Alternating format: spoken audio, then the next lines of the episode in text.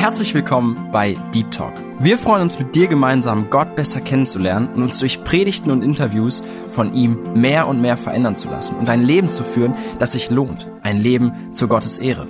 Unser Anliegen ist es, mit dir über Themen zu sprechen, die tiefer gehen. Also eben nicht Smalltalk, sondern Deep Talk. Sei dabei und lass dich herausfordern. Hallo und herzlich willkommen zu einer neuen Deep Talk Folge. Schön, dass du wieder eingeschaltet hast. Ich bin die Johanna und kleiner Fun Fact. Ich sitze gerade tatsächlich in meinem Abstellraum, weil meine Wohnung hat so mega hohe Decken und da steht fast noch nichts drin, weil ich gerade noch am ja, aussuchen bin, noch am gucken bin und dann halt das übelst. Habe ich einen kleinen Rüffel oder eine kleine Ansage von der Tina bekommen, ey, wäre lieb, wenn du in einem etwas engeren Raum sitzen würdest. Deswegen sitze ich jetzt in meinem Abstellraum und mache diese Aufnahme für euch. Ich habe euch eine Predigt rausgesucht, die stelle ich euch gleich auch kurz vor und davor wollte ich aber tatsächlich eine kleine, ja, was heißt ein kleines Erlebnis? Das ist für mich ein etwas größeres und einschneidenderes Erlebnis erzählen. Einfach zeugnishaft, wie ich Gott so in meinem Leben einfach erlebt habe in den letzten paar Wochen ja, keine Ahnung, ich bin einfach so ein Freund von Erfahrungen teilen und Zeugnis erzählen und wie Gott einfach im Leben wirkt und so, gerade wenn man so ja mit Jüngeren spricht oder gerade Unbekehrten und so, dann erzähle ich einfach gerne aus meinem eigenen Leben und was Gott alles so tut und wie er sich dadurch auch einfach erkenntlich zeigt und verherrlicht und das finde ich so schön, deswegen teile ich das auch gerne. Ja, ich weiß nicht, zu meiner Vorstellung, als ich mich damals vorgestellt habe, habe ich ja vielleicht angedeutet, dass ich im öffentlichen Dienst arbeite. Ich arbeite ähm, bei einer Behörde und ich bin im mittleren Dienst. Das heißt, ich bin verbeamtet, habe damals meine Ausbildung gemacht und ich habe schon immer angestrebt, dann auch nachher das Studium zu machen, damit ich in den gehobenen Dienst kommen kann und ja, dann war das tatsächlich so, dass letztes Jahr wie jedes Jahr die Ausschreibungen stattfanden. Äh, wer möchte sich für den 1.8.22 bewerben? Wurde im September 21 ausgeschrieben. Ich so, yo, das wird mein Jahr, ich bewerbe mich drauf. Hab mir tatsächlich nicht so viele Hoffnungen gemacht, weil ich, ja, was heißt Prüfungsangst habe, aber ich, ja, also so schriftliche Prüfungen und so sind halt nicht so mein Steckenpferd, sondern eher so mündliche Sachen, da wo ich einfach quatschen kann auf jeden Fall war das dann so, dass ich dann eingeladen worden bin zum Test. Dann musste ich halt so ein, ja, so ein Online-Auswahlverfahrenstest quasi machen. Und danach dachte ich so, boah, nee, auf gar keinen Fall, das ist nichts geworden. Ich hatte einfach so ein schlechtes Gefühl dabei. Und ich muss sagen, seitdem ich mich darauf beworben habe, auf die Stelle, habe ich dann tatsächlich auch das mit ins Gebet genommen, habe gesagt, ey, Jesus, das ist so mein Traum und so. Und wenn du mir das wirklich schenken möchtest, dann wäre einfach super, wenn du mich hier durch die Prüfungen trägst und so. Und ich habe das dann auch ja meinen engen Vertrauten mitgeteilt, dass ich da Prüfungen habe. Hab nicht gesagt, dass ich mich beworben habe tatsächlich für ein Studium. Einfach, dass sie mitbeten sollen für die Prüfungen und so. Ja, dann war die erste Auswahlrunde war dann vorbei und ich habe es tatsächlich geschafft. Ich wurde dann eingeladen zu einem DGP-Test. Das ist so eine Organisation, die spezialisiert sich auf Auswahlverfahren und was nicht alles. Das sind halt Psychologen und die führen dann Gespräche. Ja, an dem Tag hatte ich dann erstmal so ein Gruppengespräch mit den anderen Mitbewerbern. Dann musste ich im Vorfeld schon mal eine kleine Präsentation vorbereiten. Die habe ich dann nachher im Einzelnen bei den Psychologen vorgestellt und hatte dann im Anschluss ein Einzelgespräch mit den Psychologen. Und danach muss ich sagen, ich wusste auch viele Antworten auf viele Fragen nicht und ich habe mich auch relativ blöd gefühlt und ich dachte so, boah, nee, das ist auch nichts geworden. Aber immer noch weiter gebetet, ey Jesus, wenn du mir das schenken möchtest, dann ja, dann hilf mir da durch und vor allem, wenn ich das nicht machen soll, das ist ganz wichtig, dann, dann schenk mir das nicht, dann verschließ die Türen. Ja, ein paar Wochen später habe ich dann die Rückmeldung bekommen, du bist wieder eine Runde weiter, bin dann in die interne Vorstellungsrutsche quasi reingerutscht, hatte dann ein Vorstellungsgespräch mit unserer Ausbildungsleitung, mit der Jugend- und Auszubildendenvertretung. Ja, irgendwie Personalrat hatte gerade keine Zeit, Gleichstellungsbeauftragte auch nicht. Also wurde darauf verzichtet. Da hatten wir quasi einfach nur ein Gespräch zu dritt. War ganz angenehm und danach dachte ich so, ja gut, jetzt kann ich, ich war so selbstsicher, ich dachte so, boah, jetzt kann nichts mehr falsch laufen. Und dann wirklich so zwei Tage später habe ich einen Anruf bekommen, ja, mündlich, wir können dir das schon mal zusagen, die schriftliche Zusage bekommst du dann irgendwann.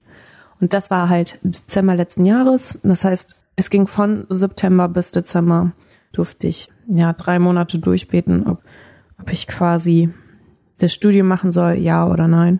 Und ich finde das richtig interessant, weil damals, als ich zu der Ausbildung gekommen bin, das war auch eine ganz, ganz äh, spezielle Geschichte. Erzähle ich jetzt aber nicht. Auf jeden Fall hatte ich dann drei Monate Zeit dafür zu beten, ob ich drei Jahre lang quasi das Studium machen soll. Das Problem daran, das große Problem ist halt, dass es in Hannover gewesen wäre und ich zwei Drittel der Zeit, also den theoretischen Teil quasi in Hannover verbracht hätte. Das wären eineinhalb Stunden quasi entfernt von zu Hause, aber der noch größere Punkt entfernt von der Gemeinde.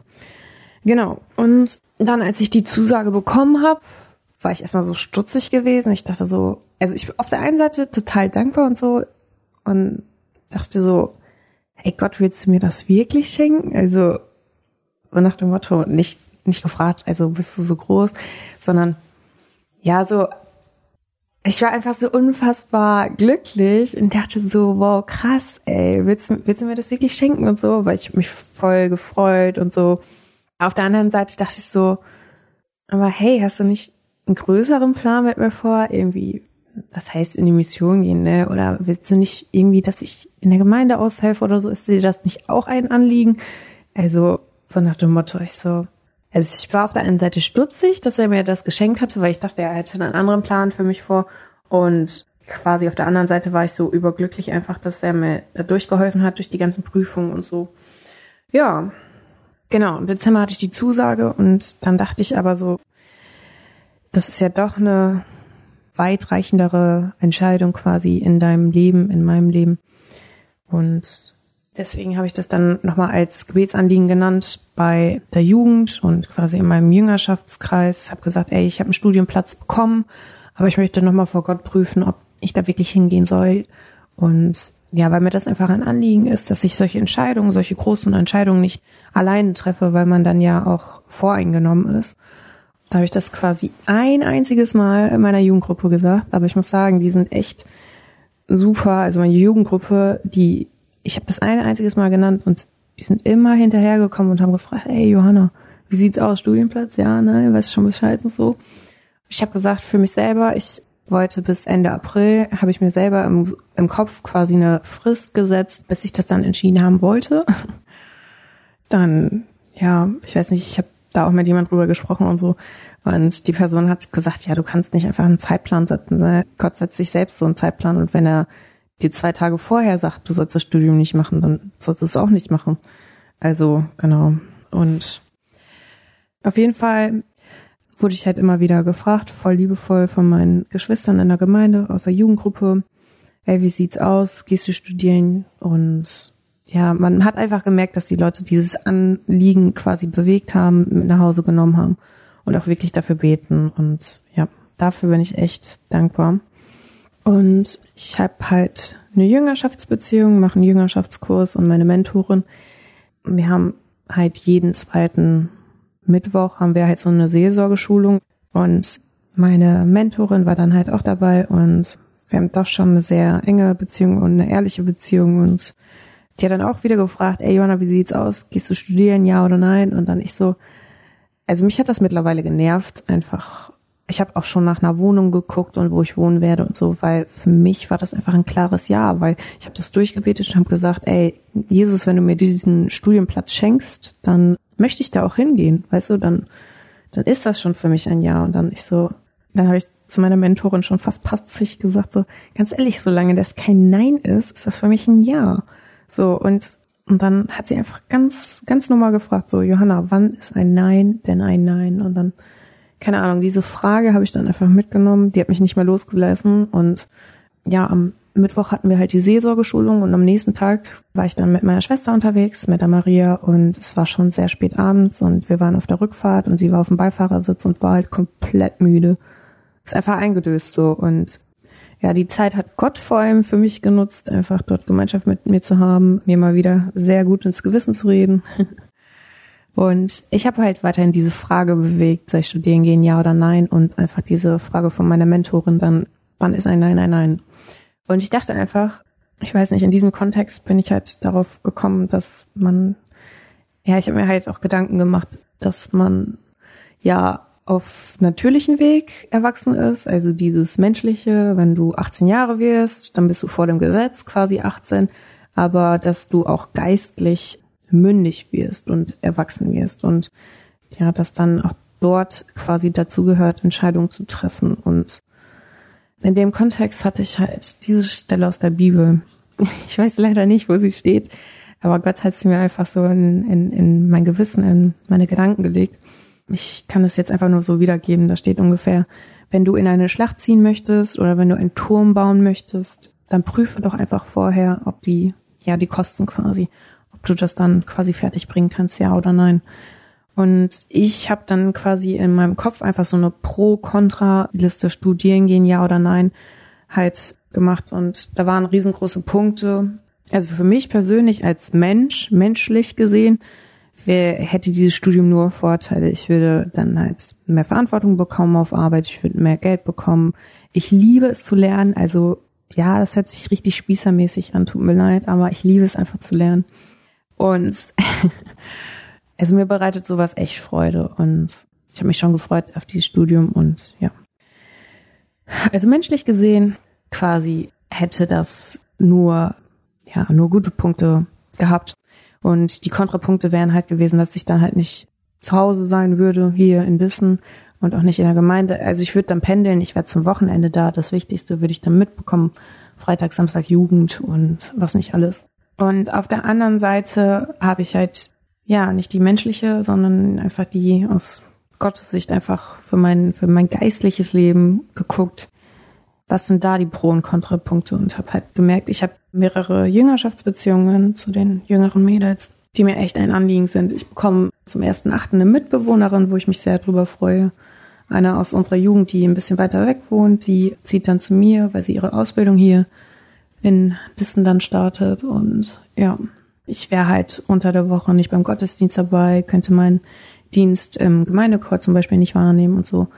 Und als ich dann diese Pro-Kontra-Abwägung gemacht habe, ist mir einfach aufgefallen, ich fand das so krass.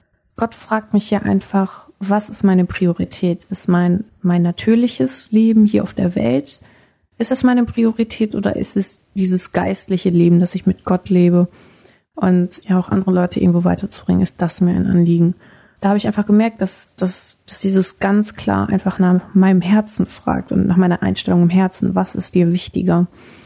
Da war das auch einfach so nach dem Motto so, ich habe einfach ganz klar gespürt, dass Gott mich gefragt hat, ey Johanna, vertraust du mir?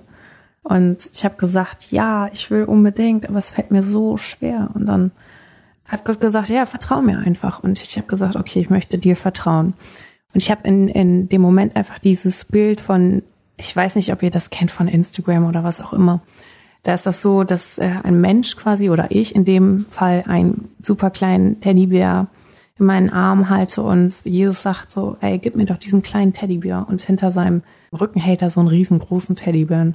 Und dieses Bild, das war einfach so präsent in meinem Kopf und ich dachte so, okay, Jesus, ich möchte meinen kleinen Teddybär geben, weil ich weiß, dass, dass du souverän bist, dass du alles in deiner Hand hältst und dass du nur das Beste für mich vorhast und darauf möchte ich vertrauen. Und ich fände das so krass, ne? Wir hatten beim letzten Mal, wo ich den äh, Podcast hatte, hatten wir gerade das Interview mit Steffen und Anna und da ging es ja gerade um den Willen Gottes im persönlichen Leben erkennen. Und da habe ich einfach gemerkt, dass Gott hier einfach nach meinem Herzen fragt, dass er Gehorsam von mir fordert. Und ich wusste auch, wenn ich, ich könnte auch studieren gehen, ganz klar, ich könnte auch studieren gehen. Ich wusste aber, dass ich dann nicht mehr den Segen Gottes hatte und dass ich dann ungehorsam wäre und dass ich, dass das kein Segen für mein Leben bringen würde und dass ich einfach im Geistlichen dann auch irgendwie keine Fortschritte, sondern eher Rückschritte machen würde. Und das wollte ich auf gar keinen Fall. Und deswegen habe ich gesagt, ja gut, dann opfer ich das einfach. Das war einfach so, in der einen Woche mache ich einfach das Interview mit Steffen und Anna und in der anderen Woche fordert Gott einfach diesen, diesen Gehorsam und einfach, dass man, wenn man diesen Willen von Gott erkennt, dass man dem auch Gehorsam leistet und so. Das war dann direkt die Anwendung. Ich fand das so krass einfach. Ja, und weitere Schritte für mich waren dann einfach, ich wusste, dass wenn ich das nicht mit anderen Leuten quasi in Rechenschaft mache, dass ich dann auch einfach dabei bleibe, an schlechten Tagen zu sagen, nee, ich gehe doch studieren, schau. Deswegen habe ich dann relativ schnell, ich glaube einen Tag danach, meiner Mentorin Bescheid gesagt, dass Gott mir wirklich gezeigt hat, dass ich nicht studieren gehen soll. Und ja, ich habe unheimlich große Menschenfurcht. Das ist so ein Teil, an dem ich sehr zu knabbern und zu arbeiten habe.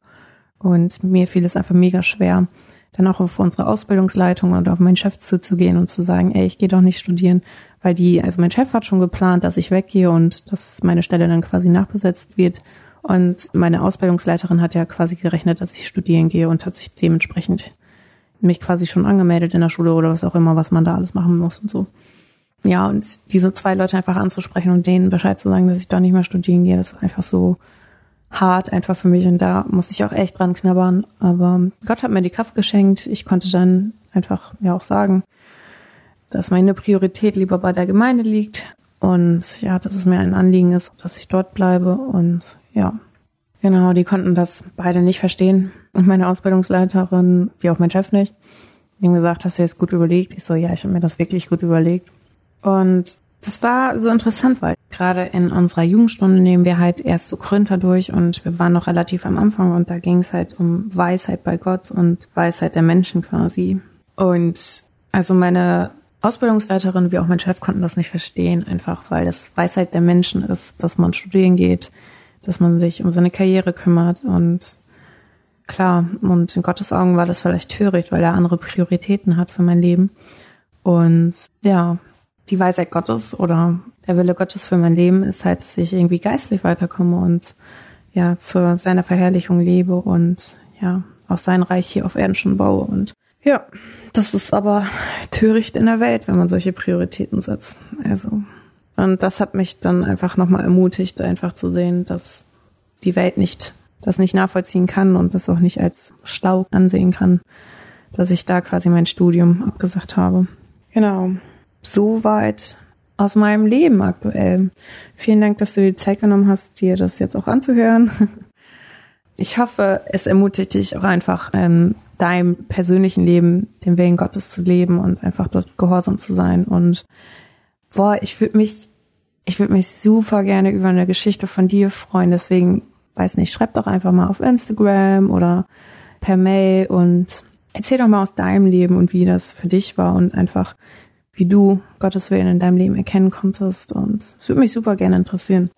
Ein weiterer Wille Gottes für dein Leben ist, unter anderem in Lukas 10, Vers 27 geschrieben, steht, du sollst den Herrn, deinen Gott lieben, von ganzem Herzen, von ganzer Seele, mit deiner ganzen Kraft und mit deinem ganzen Verstand und deinen Nächsten wie dich selbst. Und darüber wollen wir heute ein Thema hören von Andreas Bergmann. Der erzählt uns heute die Geschichte vom barmherzigen Samariter. Viel Freude beim Hören und wir hören uns später. Bis dann.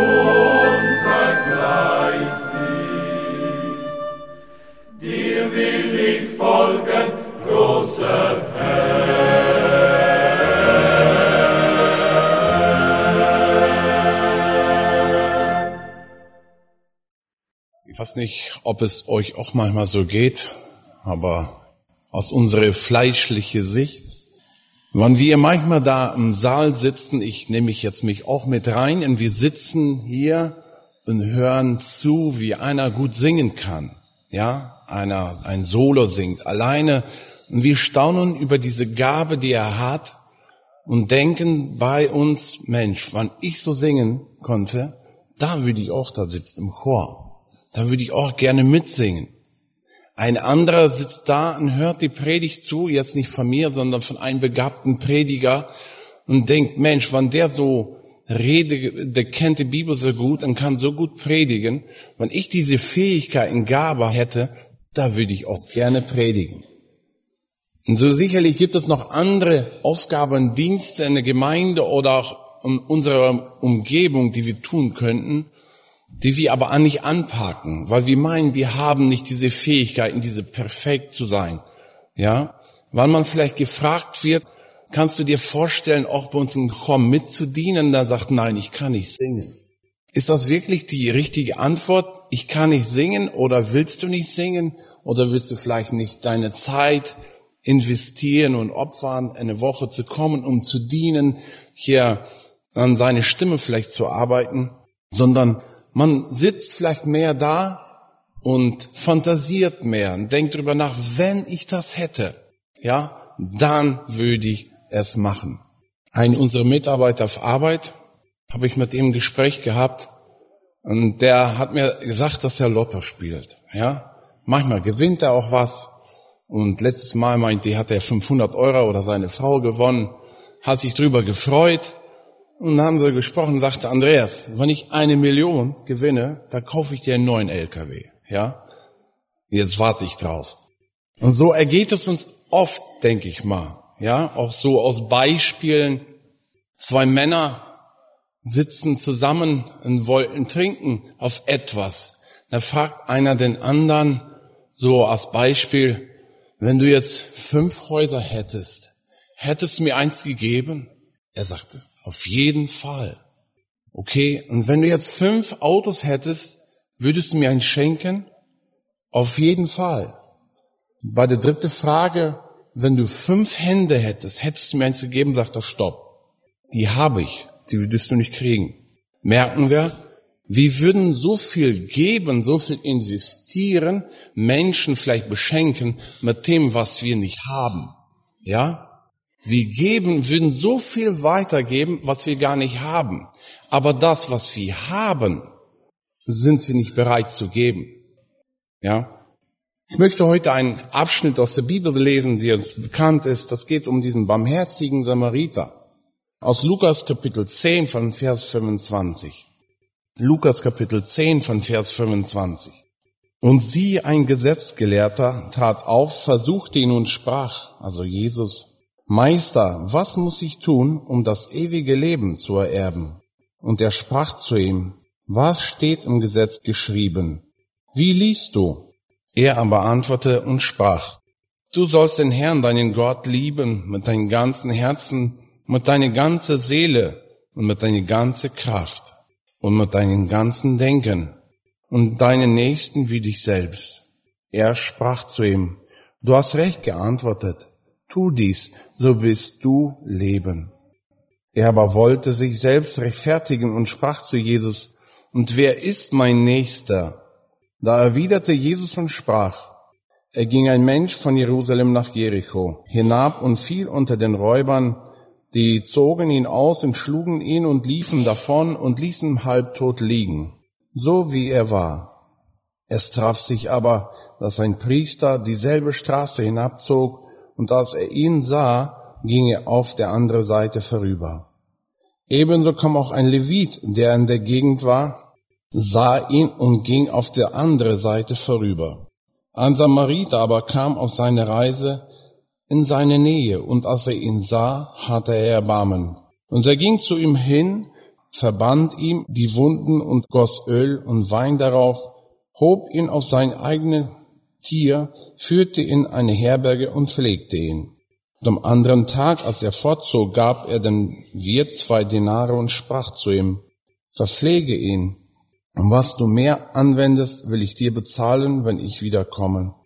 Welche von diesen dreien ist deiner Meinung nach der Nächste dessen gewesen, unter den Räuber gefallen ist?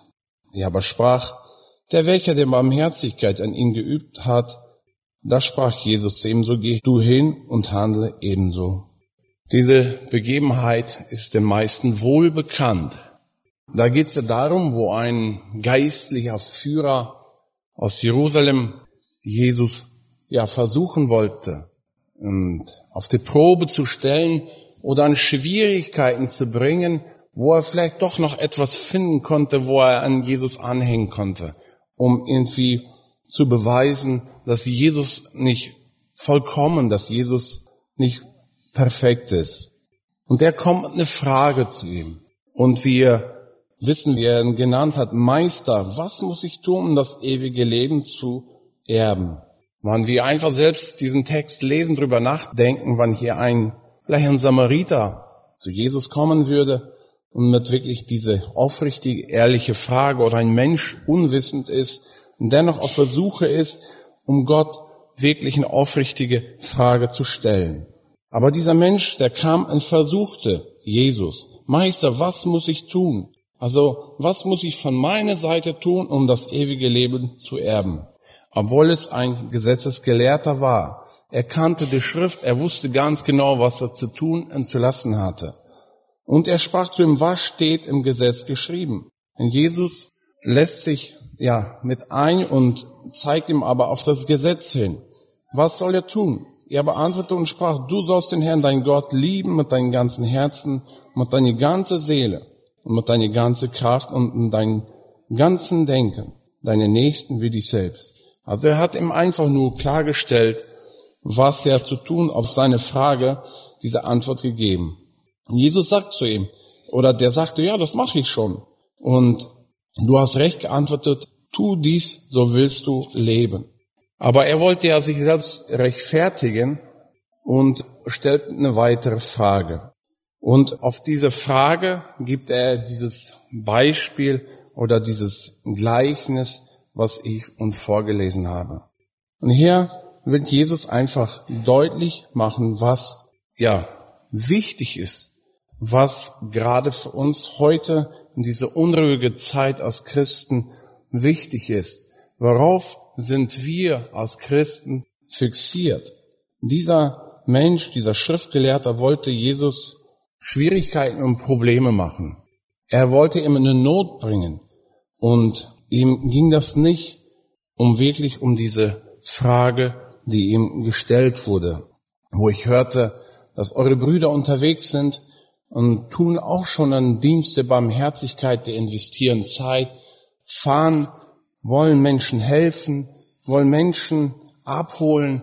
Ich denke mal, was einen großen, ja, wertvollen Dienst sie tun, die manchmal in den Augen Gottes viel wertvoller ist, als wir Menschen manchmal meinen.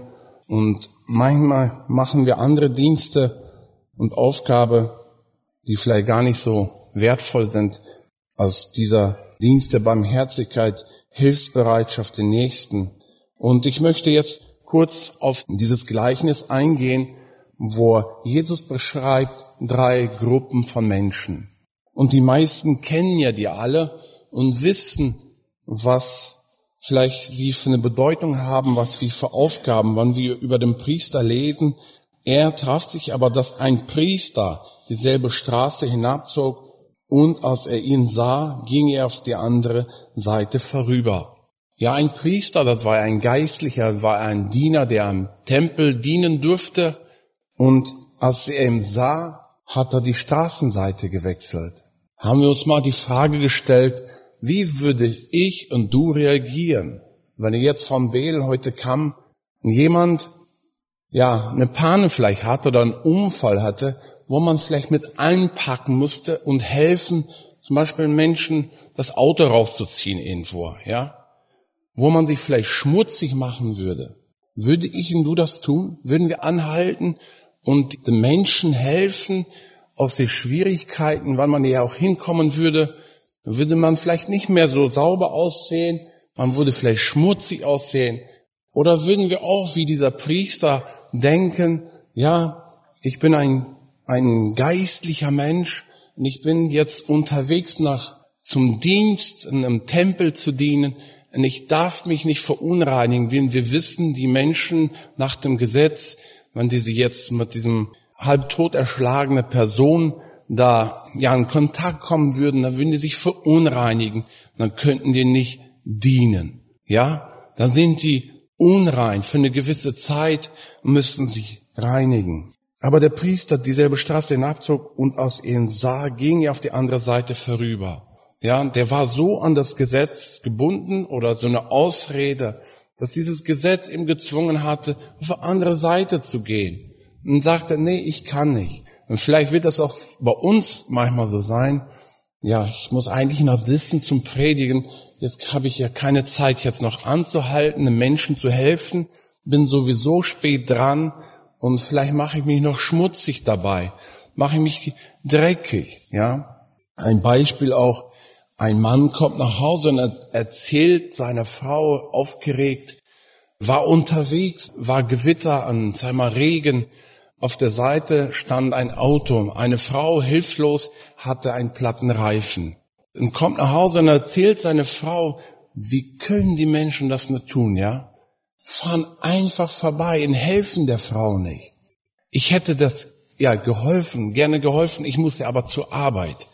Merken wir, der war ja selber da vorbeigefahren, regt sich aber auf über andere Menschen, die nicht angehalten haben, die nicht geholfen haben. Sind sie auch nicht manchmal so, wo Gott uns vielleicht Menschen, Personen aus dem Weg stellt und wir suchen in, unseren, in unser Leben vielleicht Ausreden, vielleicht irgendwas, dass es nicht passt, aber wollen wir wissen, dass das Problem in unseren Herzen liegt. Ja, wir wollen nicht. Ja, wir wollen einfach nicht, weil uns das zurzeit nicht passt. Weil man vielleicht auch gebeten wird oder gefragt, wer ist bereit, zum Beispiel jetzt auch einen Einsatz zu fahren, irgendwo mitzuhelfen, mitzuarbeiten oder auch jetzt die humanitäre Hilfe an die Grenze zur Ukraine zu bringen oder vielleicht Menschen abzuholen. Würden wir dann auch bereit sein, vielleicht Urlaub zu nehmen, dafür Zeit zu investieren, Urlaub in Anspruch zu nehmen, der vielleicht schon verplant war für deinen Urlaub, für deine Familie, aber dass du dann doch einig bist, sagst doch, diese Zeit möchte ich nutzen oder von Gott mich da braucht, mich gebrauchen möchte, dann möchte ich auch diesen Weg gehen, noch diesen Dienst tun. Also ich denke mal, das Grundproblem liegt in unseren Herzen. Damals, dieser Priester, ein Levit, auch dem Levit seine Reaktion in Vers 32, ebenso kam auch ein Levit, der in der Gegend war, sah ihn und ging auf die andere Seite vorüber. Auch er war ein Tempeldiener. Auch er konnte sagen, ich kann's nicht, ich würde es vielleicht gerne machen, aber ich bin so im Gesetz gebunden, ich kann nicht, sonst kann ich nicht jetzt dienen. Und war so fest gebunden. Aber wir als Kinder Gottes, die wiedergeboren sind, sind nicht gebunden an irgendwelche Gesetzen, die uns hindern, Gutes zu tun, Barmherzigkeit zu üben, wie diese dritte Person, wie dieser Samariter. Ein Samariter aber kam auf seine Reise in seine Nähe und als er sah, hatte er Erbarmen. Er hatte Erbarmen, wo er ein Problem gesehen hat, da sucht er nicht Ausreden vielleicht, warum ich da nicht hingehen soll und warum ich da nicht helfen soll, sondern er hat Erbarmen. Er hatte Mitleid. Und das brauchen wir auch. Auch wir als Menschen, auch gerade diese abgehärtete Zeit, wo man viel von Krieg, viel von Umweltkatastrophen hört. Ich meine, desto mehr wir solche Informationen bekommen, desto härter wird unser Herz. Wir werden abgehärtet. Und wir denken, das ist normal. Wir leben in dieser letzte Zeit und das ist normal. Ja, okay, wir leben in dieser letzte Zeit, aber trotzdem möchte unser Herr Jesus, dass wir ein barmherziges Herz haben gegenüber den Notleidenden, gegenüber denen, die in Schwierigkeiten und Problemen haben. Und dieser Samariter, der ein Ausgestoßener war, der eine Person verachtet war von dem Volk Israel, der macht das, was auch wir tun dürfen, weil wir Kinder Gottes sind, weil auch wir diesen Dienst der Barmherzigkeit ausüben dürfen. Und dass er sah, hatte er Erbarmen und er ging hin, verband ihm in Wunden und goss Öl und Wein darauf. Wir lesen aus diesem Gleichnis, er investierte etwas, er hat was gegeben. Er hatte Erbarmen. Und der zweite Schritt war etwas investieren. Und so kann das auch in unserem Leben sein. Das kann verschieden sein, wo man auch etwas investiert, Zeit, vielleicht Gaben, vielleicht Geld und Hilfsbereitschaft, aber auch vor allem das Gebet. Vor allem das Gebet, vielleicht gerade ältere Geschwister möchte ich ermutigen, gerade diese Gabenfähigkeit mit dem Höchsten zu reden, dass wir auch diese Barmherzigkeit haben und an den Menschen, die gerade jetzt leiden, dass sie gerade jetzt Schwierigkeiten haben, gerade jetzt in der Not sind, dass wir wissen, du hast einen Zugang durch Jesus Christus, dass du diesen Dienst des Gebets tun dürfen. Ich möchte aus Galater Kapitel 5 lesen. Da steht es, die Frucht des Geistes aber ist Liebe, Freude, Friede, Langmut, Freundlichkeit, Güte, Treue, Sanftmut, Selbstbeherrschung. Gegen solche Dinge gibt es kein Gesetz. Also es ist die Frucht, ja. Und wenn wir Kinder Gottes sind und der Geist Gottes in uns wohnt, dann möchte der Geist Gottes auch, dass diese Frucht in unserem Leben zu sehen ist.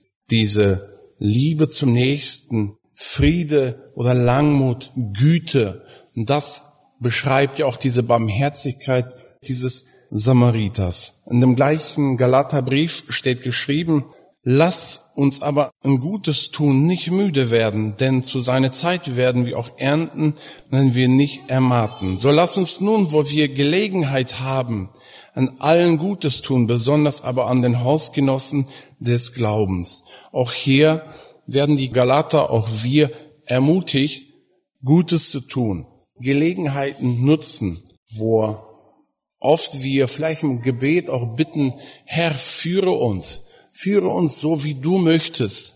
Und dann führt dir er so und dann nutzen wir nicht die Gelegenheit. Kennst du das? Wo du auch denkst, Mensch, ich würde auch gerne so Menschen das Evangelium weitersagen.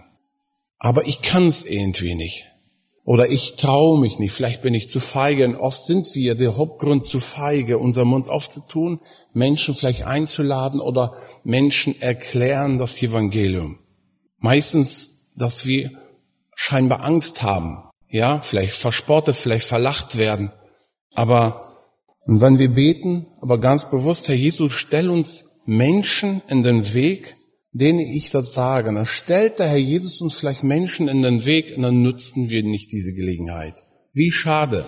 Da haben wir ja versagt. Dann dürfen wir Buße tun und einen neuen Schritt wagen, mit Jesus neu dieses Evangelium weiterzugeben. Dieser Samariter, der hat etwas investiert, der hat was gegeben, obwohl er der Verachtete war. Und so ist das auch in unserem Leben.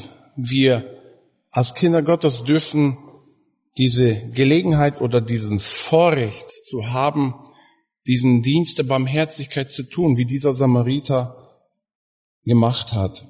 Und der hat noch weiter, ich lese noch mal Vers 35, und am anderen Tag, als er fortzog, gab er den Wirt zwei Denare und sprach zu ihm, verpflege ihm, und was du mehr aufwendest, will ich dir bezahlen, wenn ich wiederkomme. Ist dieser Samariter nicht ein Vorbild für uns? Der hatte selbst Barmherzigkeit geübt an diesen Menschen, der halb tot dalag, der auf eine gefährliche Straße lag und er hatte selber etwas investiert, aber hat doch noch andere Menschen mit hineingebunden in diesen Dienst. Der hat das zwar bezahlt, aber dennoch, er hat noch andere Menschen quasi in diesen Dienst herbeigezogen, um diese Person zu helfen. So dürfen auch wir als seine Kinder, weil du gerettet bist, weil du die Liebe Gottes erfahren hast, auch diesen Dienst der Barmherzigkeit weitergeben. Selbst wenn wir das auf unseren Herrn Jesus beziehen, Wann wir diese, wo würden wir unseren Herrn Jesus hinstellen? Wann wir diese drei Personen hier, ja, hinstellen würden? Jesus ist es auch nicht dieser Samariter ein Vorbild oder ein, so ein Typus auf Jesus hin, diese Barmherzigkeit, wo er bereit war, anderen zu helfen. Und Johannes Kapitel 3 von Vers 18 bis 19, da steht, meine Kinder, Lass uns nicht mit Worten lieben, noch mit der Zunge, sondern in der Tat und Wahrheit. Das ist eine Aufforderung von uns, dass wir nicht mit Worten, nicht mit Wünsche und Fantasie unser geistliches Leben scheinbar so gestalten, sondern an der Tat und Wahrheit. Und daran erkennen wir, dass wir aus der Wahrheit sind und damit werden wir unsere Herzen vor ihm stellen. Und ich wünsche auch mir, dass ich das nicht nur hier sage, sondern dass ich auch, wenn Gott mir Sachen am Weg stellt und einen ruft, dass man auch bereit ist zu opfern, auch dieses barmherziges Herz zu haben. Nicht versuchen vielleicht so zu denken, ja, sind, sind die Menschen vielleicht selber schuld, ja, wenn Menschen in Schwierigkeiten geraten, vielleicht dein Nachbar, dem du schon länger kennst und der wirklich auch vielleicht gewisse Schwächen hat, dass du nicht sagst, nein, dem helfe ich nicht. Ja, da habe ich keine Barmherzigkeit, da, da, dem kann ich nicht helfen, sondern dass wir ein offenes Herz haben gegenüber Menschen, die Hilfe brauchen, dass der Herr Jesus uns ja diese Weisheit schenkt, dass wir das Richtige erkennen, auch tun können. Dass diese geistliche Frucht, jetzt nenne ich die mal geistliche Frucht, die Barmherzigkeit in uns auch gelebt wird, gerade in diese, in diese Zeit. Ich möchte schließen in Jakobus Kapitel 1, Vers 22, da steht, seid aber Täter des Wortes und nicht bloß Hörer, die sich selbst betrügen. Das wünsche ich mir, dass wir das Wort, was wir heute gehört haben oder auch täglich hören, dass wir es auch wirklich mit Gottes Hilfe ausleben können. Und so auch ein produktives, ein gesegnetes, ein erfülltes geistliches Leben zu führen und auch so, somit und damit auch für viele ein Segen zu sein. Amen.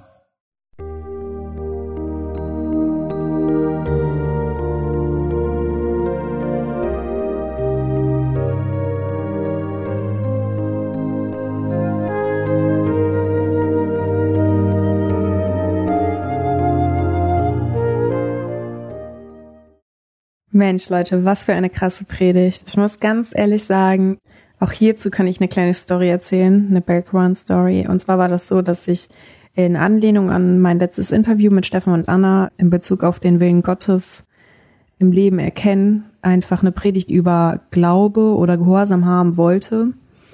Und ich habe die ganze Zeit danach gesucht, voll viele Predigten durchgehört und die ganze Zeit war nichts Passendes dabei, nichts, was mich angesprochen hat. Und ich war schon so verzweifelt und ich hatte gewisse Abgabetermine, die ich einhalten musste und da habe ich einfach gebetet, Gott schenk mir bitte eine Predigt. Du weißt doch, ich habe Abgabetermin und ja, dann bin ich auch sonntags morgens in die Kirche gegangen und da hat der erste Redner, der Andreas Bergmann, hat gerade über den barmherzigen Samariter gesprochen.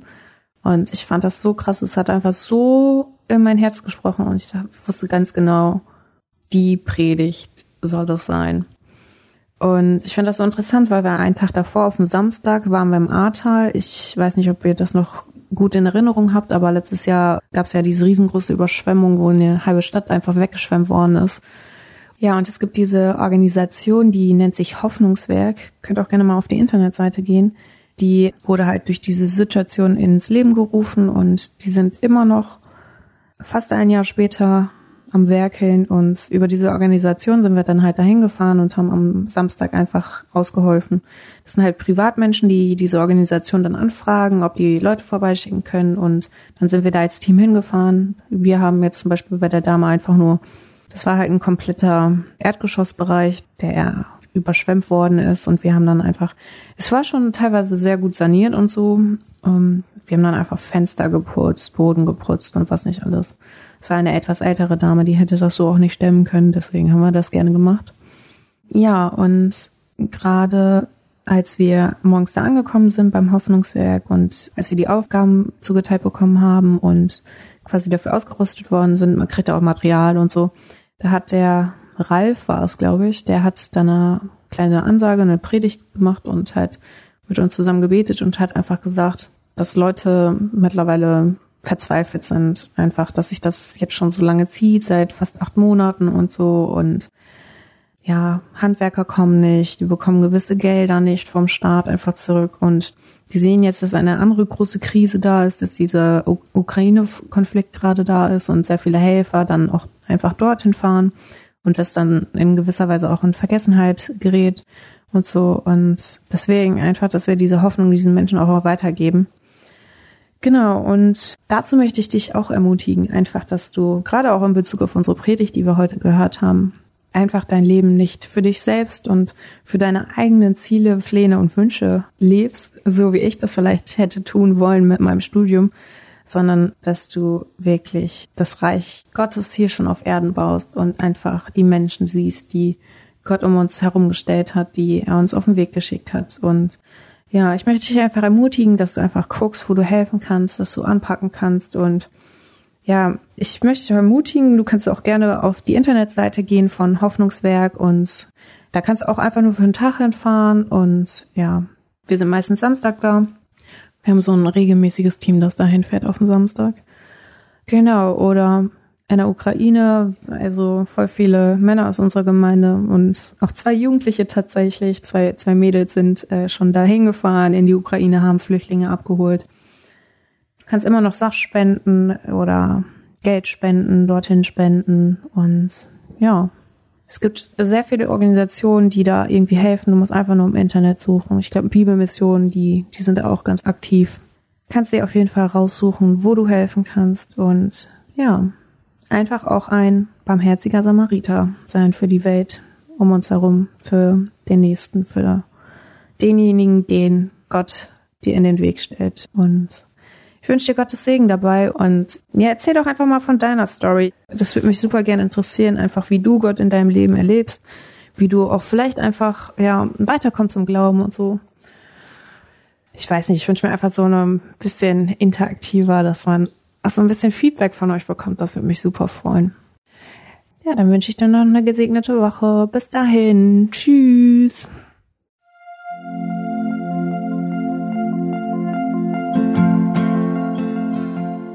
Schön, dass du heute dabei warst. Wenn es für dich ein Segen war und du etwas mitnehmen konntest, dann teile Deep Talk gerne mit deinen Freunden und fühle dich frei, auch uns ein Feedback zu schreiben. Wir würden uns da sehr darüber freuen. Wenn du heute zum ersten Mal dabei warst oder eine Sendung verpasst hast, kannst du alle vorherigen Sendungen auf Spotify oder auf Soundcloud finden. Mehr Infos über Deep Talk oder Segenswelle allgemein findest du auf www.segenswelle.de oder auf unserem Instagram-Feed, auch unter Segenswelle zu finden. Falls du Fragen und Anregungen, zum Beispiel Themenvorschläge hast, schreib uns gerne. Wir wünschen dir noch eine gesegnete Woche mit den Worten aus Kolosser 3, Vers 17. Und was immer ihr tut, in Wort oder Werk, das tut alles im Namen des Herrn Jesus und dankt Gott dem Vater durch ihn.